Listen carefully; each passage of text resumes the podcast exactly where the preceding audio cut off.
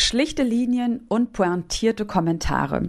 Der rumänische Künstler Dan Perjovci hat bei der Documenta 15 vor dem ehemaligen Hauptbahnhof große weiße Rechtecke auf den Boden gemalt und sie mit Strichmännchen, kleinen piktogrammartigen Bildern, aber auch mit Kommentaren gefüllt. So sieht man zum Beispiel ein Mikrofon mit der Beschreibung Rich Country und daneben einen Kopfhörer, neben dem steht Poor Country. Man könnte auch sagen, wir sprechen, ihr hört zu. Oder daneben zwei Figuren mit Sprechblasen, von denen die Sprechblase der einen Figur rechteckig ist und die der anderen oval.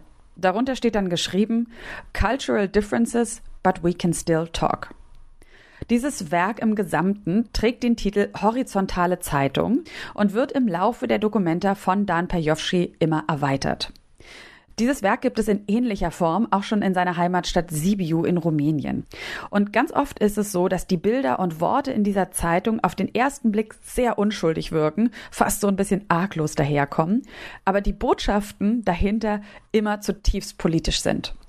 Mit ihnen macht Perjovci auf gesellschaftliche Probleme auf der ganzen Welt aufmerksam. Zuletzt zum Beispiel auf das Abtreibungsverbot in den USA, den Krieg Russlands gegen die Ukraine, den hierarchischen Umgang mit kulturellen Unterschieden, aber auch ganz allgemein auf die Absurditäten der schönen neuen Welt welche Perspektive er auf den Antisemitismus-Skandal hat, der die Documenta 15 ja von Anfang an begleitet und wie sein Werk davon abgesehen in das ja sehr ungewöhnliche Konzept der Documenta 15 passt. Darum geht es diesmal. Und damit sage ich Hallo und herzlich willkommen zu einer neuen Folge von Kunst und Leben, dem Podcast in Kooperation mit dem Monopol-Magazin.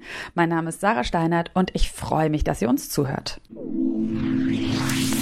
Kunst und Leben. Der Monopol-Podcast von Detektor FM.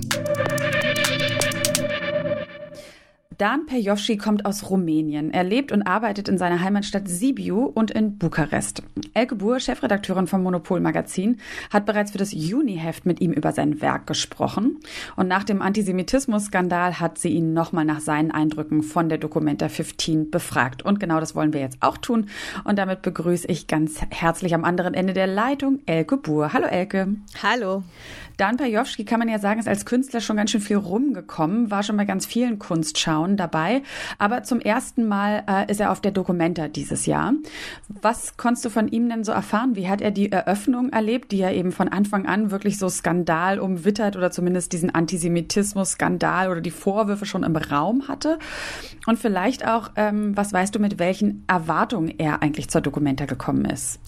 Also die Eröffnungstage, hat er erzählt, äh, waren erstmal wirklich ganz toll für ihn, so wie ja auch für, für ganz viele andere. Also das war ja ähm, erstmal, also das, das kam ja eigentlich erst nach dem Wochenende, dass dieser Skandal so richtig hochkochte. Während, während der Eröffnung war man einfach neugierig, äh, hat sich treiben lassen und ähm, die Künstlerinnen und Künstler waren irgendwie, äh, glaube ich, wirklich, wirklich sehr glücklich, dass es, äh, dass die Ausstellung so vielfältig und, und toll geworden ist. Und dann gab es ja auch äh, die Eröffnungsfeier mit ähm, riesen Karaoke und so.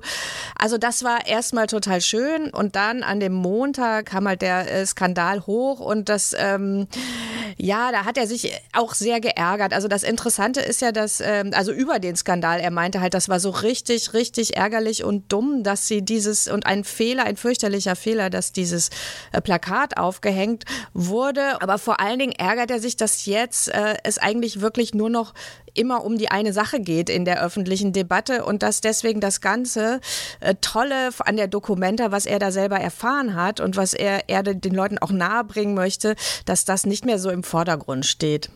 Ja, da wollen wir auch gleich natürlich drauf gucken, äh, ohne jetzt ähm, nochmal ganz genau auf den Skandal zu gucken. Das haben wir ja auch in der letzten Folge schon getan und das verändert sich ja tatsächlich auch so ein bisschen noch täglich. Also zumindest gibt es täglich immer nochmal so eine kleine Neuerung dazu.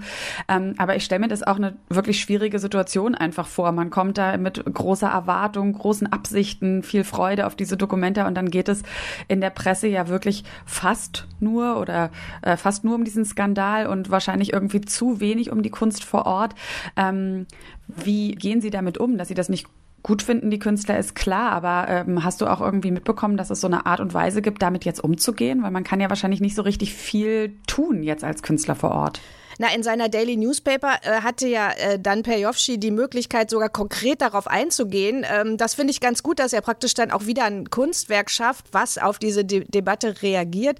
Ähm, ansonsten kommen so auch ganz viele äh, Wortmeldungen von anderen Künstlerinnen und Künstlern, die wirklich sehr, sehr unglücklich sind äh, über die Situation. Unter anderem deswegen, äh, weil das äh, offensichtlich auch von ähm, eher, also ich sag mal, ausländerfeindlichen Leuten in Kassel sozusagen als Freibrief genommen wird, um wiederum die blöd anzumachen. Also ist, also die fühlen sich teilweise eine, also Kiri Dalena hat, hat auf Facebook zum Beispiel eine große, ähm, hat irgendwie gepostet, sie fühlt sich überhaupt nicht sicher, wenn sie jetzt durch Kassel geht, weil sie irgendwie das Gefühl hat, sie wird angefeindet. Alle Leute, die arabisch aussehen, werden angesprochen, weil man denkt, sie, das sind vielleicht die von dem Question of Funding, von dem inkriminierten palästinensischen Kollektiv und so weiter. Also es gibt eine totale äh, Spannung äh, unter den Künstlern, wobei letztlich das dann auch, äh, wenn man die Dokumenta besucht, glaube ich, äh, dann löst sich das auch alles wieder auf in der Anschauung und in der konkreten Begegnung. Also weil die Dokumenta läuft ja, die Leute gehen hin ähm, und äh, es gibt Begegnungen, die Leute haben auch Spaß natürlich. Also, die, also es ist ja eigentlich auch, ähm,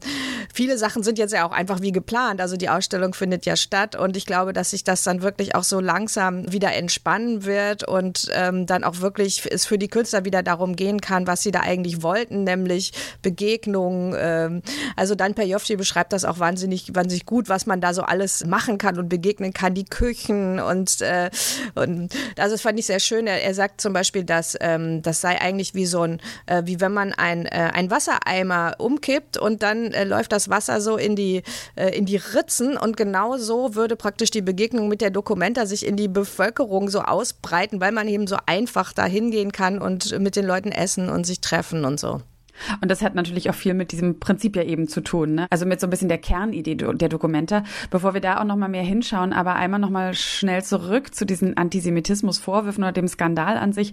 Ähm, was hast du denn von ihm erfahren können, von Dan Perjovschi? Wie schaut er denn darauf? Also wahrscheinlich haben ja einfach natürlich alle KünstlerInnen auch dann trotzdem eine Meinung dazu, die sich wahrscheinlich irgendwo bewegt zwischen den Extremen von, ja, es ist antisemitisch und äh, nein, es ist nicht antisemitisch. Was, hast, was hast du da von ihm erfahren können? Ja, also mit ihm sind solche Verallgemeinerungen überhaupt nicht zu machen. Also er sagt, das ist jetzt nicht als Gesamtschau antisemitisch und er, äh, da sind äh, Positionen und äh, Künstlerinnen und Künstler, mit denen er nicht übereinstimmt, aber er meint, darum geht es ja, dass man dann anfängt, mit denen zu reden.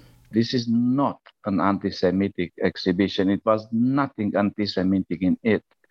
There were just some artists and some positions who have some more radical attitude about certain things. That's that's all. You know and maybe from my point of view from your point of view and from your reader point of view some of these positions are exaggerated.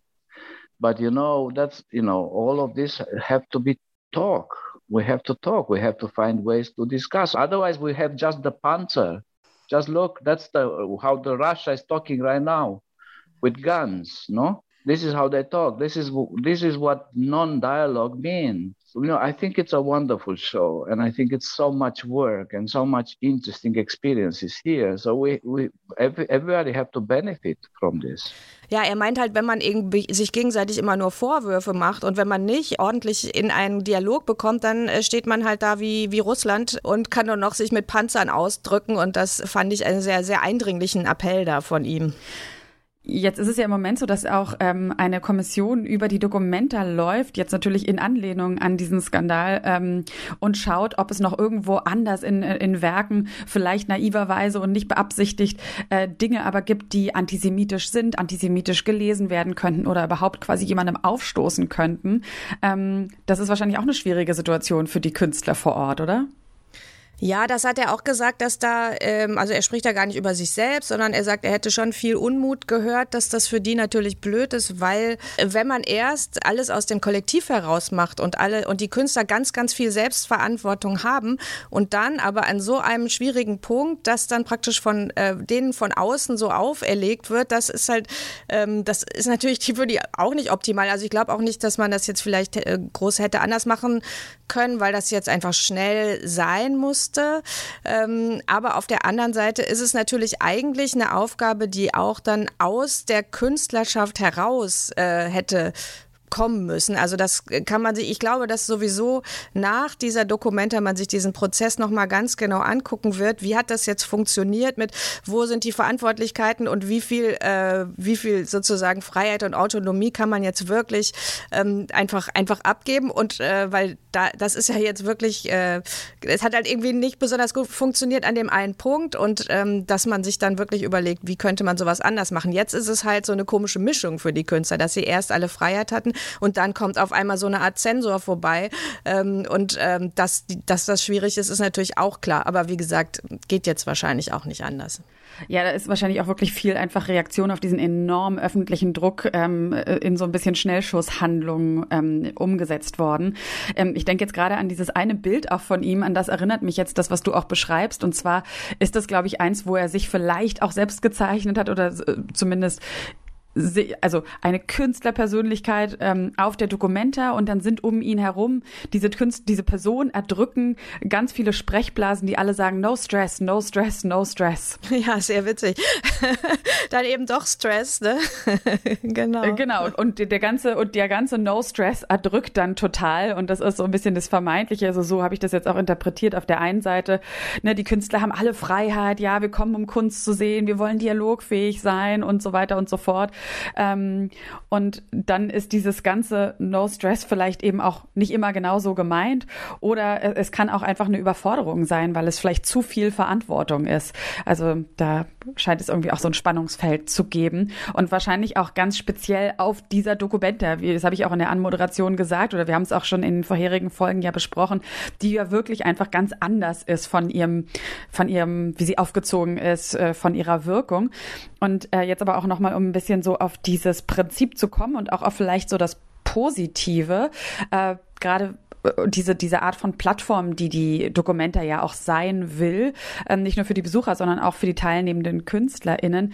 Was ähm, ist es denn für Dan Perjovschi? Also was ist die Documenta 15 in erster Linie? Wofür steht sie eigentlich? Na, ich glaube, das, das sind ganz viele Sachen, aber was er auch äh, ganz besonders gut findet an der Documenta ist, dass sie eben den äh, Leuten vor Ort, also in Kassel, auch wirklich nützt und zwar nachhaltig. Also das ist in der Debatte noch gar nicht, ist glaube ich noch gar nicht so besprochen worden, weil äh, also Hito Steyerl hatte ja der Documenta vorgeworfen, der Ruan Gruppa Documenta, sie würde nicht auf die lokalen Gegebenheiten eingehen.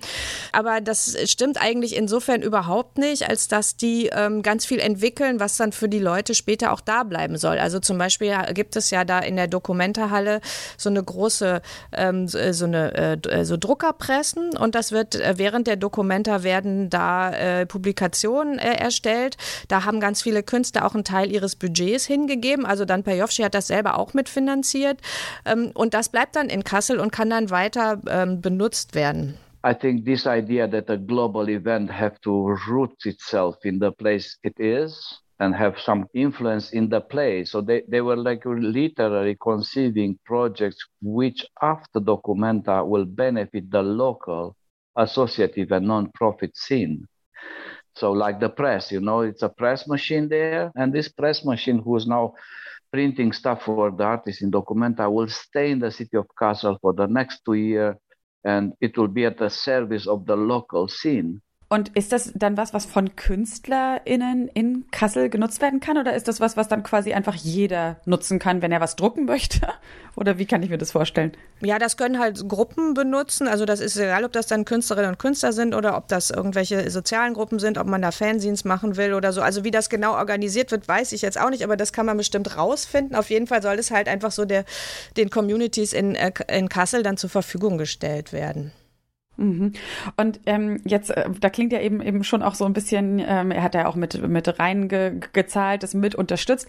Was würdest du denn jetzt aber sagen, wenn man ähm, sein Werk vielleicht auch so vorher betrachtet oder ihn auch mehr als Künstler?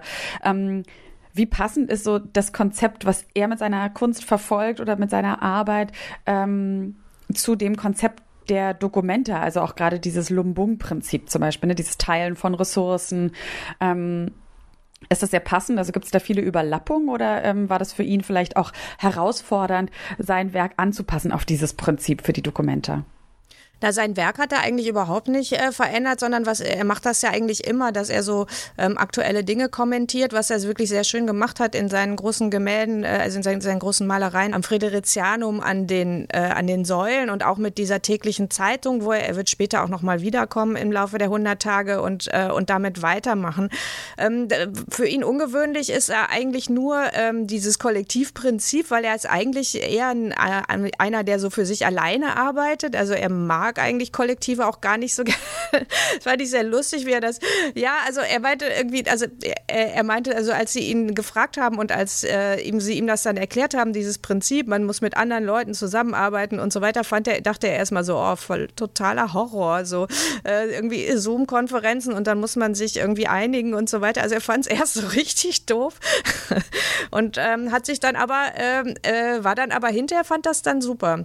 Und ähm, er ist also, er ist ist einer der wenigen ähm, Künstlerinnen und Künstler auf der Documenta, die äh, eine Galerie haben in, im Westen und ähm, aber macht jetzt trotzdem auch ganz gerne bei diesem äh, bei, bei diesem Konzept mit, dass halt auch die Einnahmen geteilt werden. Also es ist ja so, dass die so eine alternative Galerie aufbauen für die Documenta, wo Werke verkauft werden und dann ein Drittel des ähm, dessen, was die einnehmen, ähm, dann verteilt wird an, an alle. Und ähm, also das findet er jetzt auch alles total gut gut. Er ist ja ein, ein, total politischer Künstler und ich kann auch nur jedem ähm, empfehlen. Ich finde es wirklich total schön, weil man hat es ja auch in der Anmoderation gesagt, man schaut sich so diese Bilder an und es wirkt alles so unschuldig und so äh, zufällig und so ein bisschen nach Kritzelei. Ähm, und das ist wirklich eine totale, also wenn man das als Kritzelei abtun würde, wäre eine totale Verkennung und Diffamierung, weil diese, ähm, ja, also es ist wirklich so, die, die Botschaften sind so politisch und irgendwie auch so tiefgründig und oft so intelligent. Ich finde, dass sie auch teilweise sehr berührend sind, weil sie auf eine sehr eingängige tiefgründige Art und Weise ja wirklich die, die, die Missstände so, so, so treffend darstellen, ohne zu sehr, finde ich, mit dem Finger zu zeigen. Also so, so ist zumindest meine Wahrnehmung. Ähm, und jetzt ist ja die Dokumente politisch einmal insofern schon von Anfang an gewesen, als dass man eben ne, so dieses, diese, dieses indonesische Kollektiv holt, die dann auch noch so ihre eigenen Vorstellungen von, wie eine Kunstschau sein soll, dort mit reinbringen. Und jetzt haben wir noch diesen Antisemitismus-Skandal, der ja auch ein totales Politikum ist. Was ähm, hat er denn gesagt oder mit was für Hoffnungen ähm, verknüpft er denn aber auch so eine Dokumente? Also aus seiner Sicht als Künstler, was kann diese Dokumente auch über das Fortbestehen hinaus vielleicht schaffen in der Welt? Wenn man jetzt mal so groß und idealistisch spricht.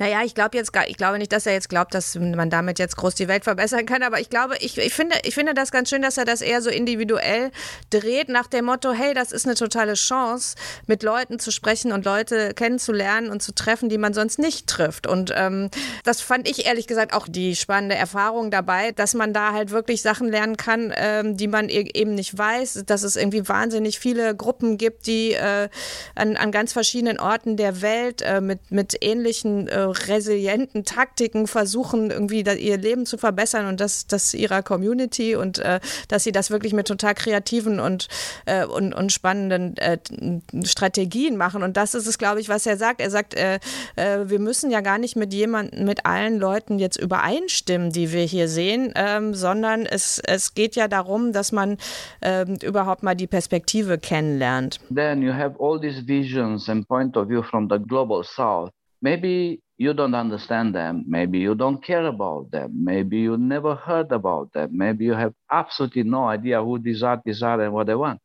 But now it's a chance for you as a professional in the art field and for you as a kind of accidental tourist that. Wobei er auch, äh, Dan Perjovci kennt natürlich auch äh, das westliche Kunstbetrieb und er kennt unsere Erwartungen. Äh, und der hat dann auch noch so ganz beruhigend gesagt, hey, aber da sind auch ganz normale Werke und äh, also man kann auch ganz tolle Kunst im, äh, im eigentlichen Sinne äh, sehen. Darüber wird ja eigentlich dann erst recht nicht gesprochen. Also es gibt, es gibt wirklich auch äh, es, Installationen, die vom ästhetischen Anspruch her richtig gut sind. Es gibt Malerei. Ähm, also er sagt so, keine Angst. Das fand ich eigentlich am lustigsten. So, don't be afraid. ihr schafft das. Da gibt es auch richtige Kunst. Ja, ihr schafft das und wahrscheinlich ist es ja für ihn als Künstler, er ist ja auch nur ein Mensch und so, so sehr er vielleicht als Künstlerperson ja eine Offenheit in seinem Leben vielleicht sehr stark lebt, aber das könnte man wahrscheinlich auch noch irgendwie sagen, vielleicht ist es für die KünstlerInnen ja zum Teil auch inspirierend, herausfordernd, ähm, äh, ne, auf die eine oder andere Art und Weise, weil so ist es halt eben so, diese Unterschiede, die wir als Menschen auf der Welt haben, ähm, die, die, die stellen uns immer wieder vor Herausforderungen und so, aber so grundsätzlich diese Einstellung zu pflegen, ähm, wie er auch in diesem einen Bild eben sagt, cultural differences. Also wir haben Unterschiede, kulturelle, aber we can still talk. Wir können immer noch miteinander sprechen. Und das ist wahrscheinlich ein äh, permanentes immer wieder einüben. Über diesen rumänischen, sehr spannenden Künstler Dan Perjovci haben wir gesprochen, über ihn auf der Documenta 15, aber auch über sein Werk grundsätzlich und auch über seine Perspektive auf den Antisemitismus-Skandal, der die Documenta 15 ja jetzt leider schon seit einer ganzen Weile umweht. Und für die ganzen Eindrücke und auch für die Einblicke in dieses Gespräch mit Dan Perjovci danke ich ganz herzlich Elke Buhr. Vielen Dank, Elke. Sehr gerne. Und wenn ihr noch mehr Hintergründe zur Documenta 15 in Kassel erfahren wollt, dann hört doch noch mal in die vergangene Folge rein. Da haben wir nämlich etwas ausführlicher einmal über den Skandal gesprochen, aber auch über die ersten Eindrücke, was es dort alles ansonsten zu sehen gibt mit Silke Hohmann und natürlich auch mit Elke Buhr. Und diese und alle anderen Folgen von Kunst und Leben, dem Podcast in Kooperation mit dem Monopolmagazin, findet ihr auch in der Detektor FM App und natürlich auch überall da, wo es Podcasts gibt wie zum Beispiel bei dieser, Spotify, Apple Podcasts und Amazon Music. Und wenn ihr selbst nach Kassel fahren wollt, weil ihr euch die horizontale Zeitung von Dan Perjovci, aber auch all das andere Spannende anschauen wollt und wirklich teilnehmen wollt, dann könnt ihr euch dazu gerne informieren auf unserer Website detektor.fm. Das war's dann von uns für diese Folge. Ganz herzlichen Dank auch an meine Kollegin Sarah Marie Plekat. Die hatte die Redaktion für diese Folge. Mein Name ist Sarah Steinert und damit sage ich Tschüss, bleibt gesund und bis zum nächsten Mal. Kunst und Leben. Der Monopol-Podcast von Detektor FM.